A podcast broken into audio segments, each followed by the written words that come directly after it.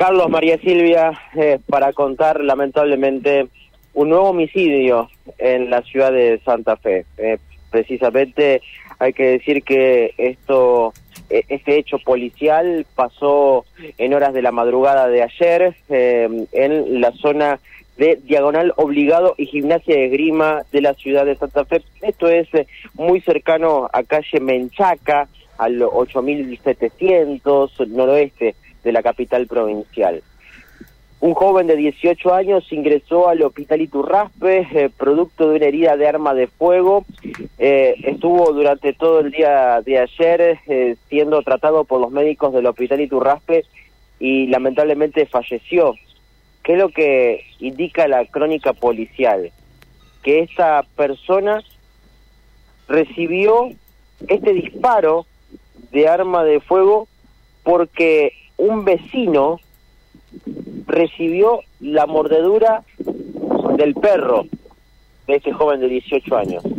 Y como represalia por este esta, esta mordedura, terminó efectuándole un disparo de arma de fuego que ingresa en la zona del cráneo por la parte trasera y lo deja agonizando.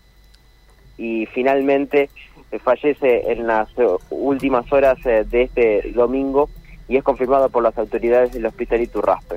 Reitero, esto sucedió en la altura de calle Mechaca, al 8700, en diagonal obligado y gimnasia de esgrima, en el noroeste de la ciudad de Santa Fe.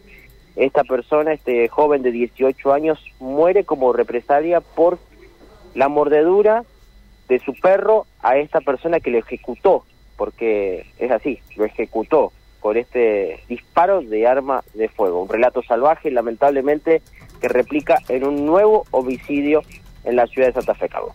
Qué barbarie, ¿no?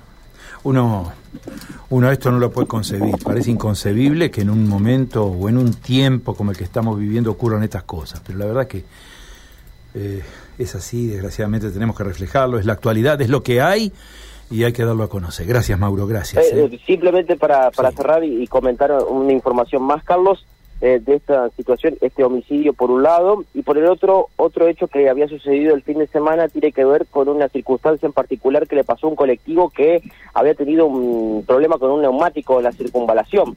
esta, el conductor del vehículo quiso cambiar este neumático y puso el gato correspondiente para realizar ese eh, este cambio de, cubierta. Bueno, se le el neumático, el vehículo cae, el colectivo cae y lo termina aplastando al conductor. ¿sí? Está en el hospital Cuye. Vamos a escuchar el pequeño informe que nos brinda el doctor Poletti al respecto de esta persona. Eh, paciente joven que ingresa por un traumatismo cerrado de abdomen, aparentemente por aplastamiento, eh, se encuentra en terapia intensiva sin requerimiento por el momento de asistencia respiratoria mecánica con eh, un trauma hepático, una lesión hepática en control evolutivo, por ahora no quirúrgica, con tratamiento médico expectante y eh, en terapia intensiva para control del dolor. Bueno, hasta allí lo escuchábamos al doctor eh, Poletti, terapia intensiva para este hombre que, bueno, está haciendo atendido por ahora sin asistencia mecánica respiratoria, pero eh, obviamente con un estado de gravedad importante producto de este accidente que le tocó atravesar. Sí, claro, muy, muy lamentable. Bueno, esperemos a ver si se logra la recuperación pronta. Gracias, gracias, Mauro. Abrazo, hasta luego. Chau, chau. Mauro González, ¿eh? Unidad móvil, reflejando estos temas de la crónica policial que uno parece increíble que ocurran estas cosas, pero